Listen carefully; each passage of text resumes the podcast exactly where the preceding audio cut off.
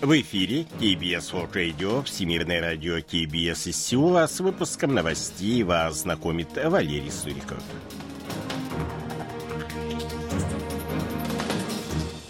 Основные темы этого выпуска. Северокорейский лидер вновь назвал Республику Корея главным врагом.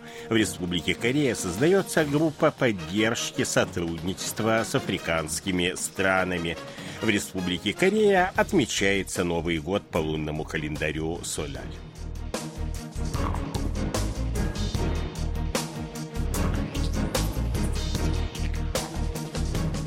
А сейчас эти другие новости более подробно. Лидер Северной Кореи Ким Чен Ын снова назвал Республику Корея главным врагом и пообещал защитить свою страну посредством силы, а не переговоров. Как сообщает агентство ЦТАК, 8 февраля в ходе посещения Министерства обороны КНДР, приуроченного к 76-й годовщине основания Корейской народной армии, Ким Чен Ын отметил, что признание Республики Корея как не неизменного главного врага и принятия решения об оккупации ее территории в случае чрезвычайной ситуации в качестве национальной политики является разумной мерой для обеспечения безопасности Северной Кореи. Мир – это не то, о чем следует просить в обмен на переговоры, добавил он. Северокорейского лидера сопровождала его дочь Ким Джо Э, которая также присутствовала на банкете, посвященном годовщине образования армии, сообщает агентство ЦТАК. Мы считаем прискорбным, что посол России в Северной Корее перекладывает вину за северокорейские провокации на Южную Корею и США и оправдывает ядерные разработки Северной Кореи, заявил 8 февраля представитель Министерства иностранных дел Республики Корея Им Сусок. Усиление мер безопасности является естественной мерой для защиты жизни южнокорейского народа, добавил он. В тот же день представитель Госдепартамента США Видант Патель назвал дестабилизирующими и рискованными высказывания российского дипломата о том, что Северная Корея может решить провести еще одно ядерное испытание, если Вашингтон продолжит предпринимать, по его словам, провокационные шаги против Пхеньяна. США не питают каких-либо враждебных намерений в отношении КНДР, добавил представитель Госдепартамента. Случится ли очередной ядерный эксперимент в КНДР или нет, зависит от того, в каком направлении будет развиваться военно-политическая обстановка на полуострове, заявил в интервью ТАСС посол России в КНДР Александр Мацегора. Руководство КНДР может провести новые ядерные испытания в интересах дальнейшего укрепления своей обороноспособности в случае провокационных шагов со стороны США, отметил посол. В качестве процесса, приближающего ядерные испытания, он назвал движение к ядерному альянсу США и Республики Корея.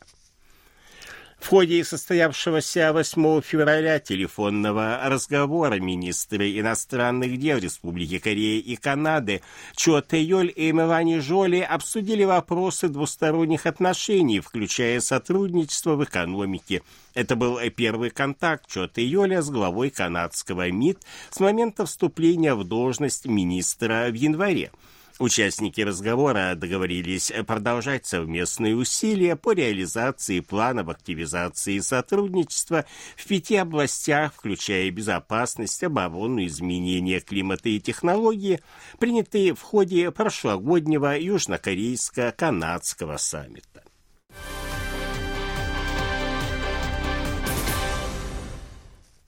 Преддверии саммита Корея-Африка Министерство промышленности, торговли и энергетики Республики Корея сформировало группу государственно-частной поддержки южнокорейско-африканского экономического сотрудничества. Как сообщил 9 февраля представитель министерства, она приложит усилия для подготовки к предстоящему саммиту, который проложит путь к более активному сотрудничеству с континентом с населением около полутора миллиардов человек. В течение четырех месяцев, оставшихся до саммита, группа подготовит проект программы сотрудничества с 54 африканскими странами. В состав группы входят представители около 30 государственных компаний и объединений деловых кругов. Правительство Республики Корея приняло решение предоставить гуманитарную помощь на сумму 500 тысяч долларов Чили, где идет борьба с лесными пожарами. По данным зарубежных СМИ, с начала февраля более 130 человек погибли и сотни пропали без вести.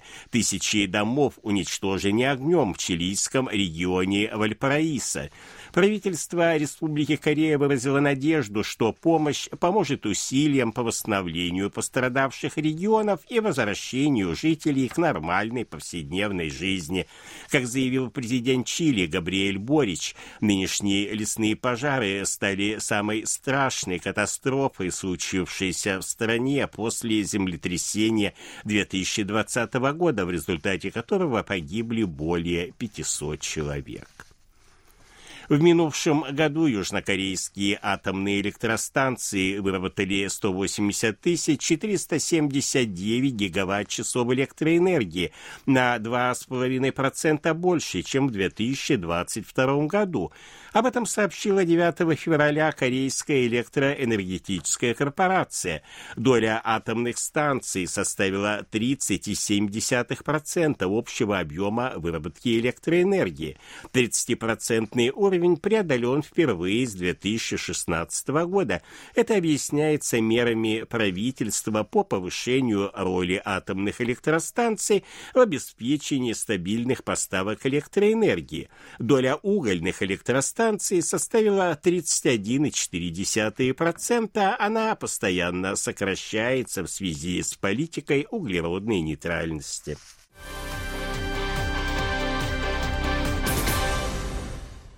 9 февраля, в первый выходной день по случаю праздника Нового года по лунному календарю Соляль, в ряде районов страны автодороги перегружены транспортом. В праздничные дни южнокорейцы по традиции посещают старших родственников и малую родину.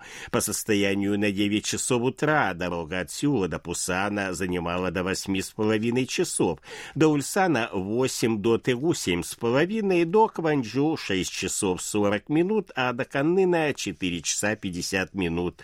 По данным корейской корпорации скоростных дорог, пиковая нагрузка на автодороге зафиксирована в 11 утра, а после 20 часов ситуация постепенно нормализуется. Ожидается, что в течение дня по дорогам страны проедут более полумиллиона автомобилей. На праздничный период с 9 по 12 февраля плата за проезд по скоростным шоссе отменена. В выходные дни по случаю Нового года по лунному календарю с 9 по 12 февраля открыт бесплатный доступ к ряду культурно-исторических объектов. Это сеульские королевские дворцы Кёнбокун, Чандокун, Чангёнгун и Токсугун, святилище Чонмё, где хранятся поминальные дощечки с именами членов королевской семьи, а также королевские гробницы династии Чосон, как сообщили в корейском управлении компании по охране культурного наследия во дворце Кёнбок-Кун в праздничные дни организованы различные мероприятия, в частности, церемонию смены королевского караула можно увидеть дважды в день в 10 и 14 часов. В прошлом году в Республике Корея истек срок востребования лотерейных выигрышей на общую сумму 39 миллионов долларов. Если выигрыш не востребован в течение года после объявления победителей, сумма возвращается в лотерейный фонд. Указанная сумма включает 4 джекпота на общую сумму 8 миллионов 600 тысяч долларов.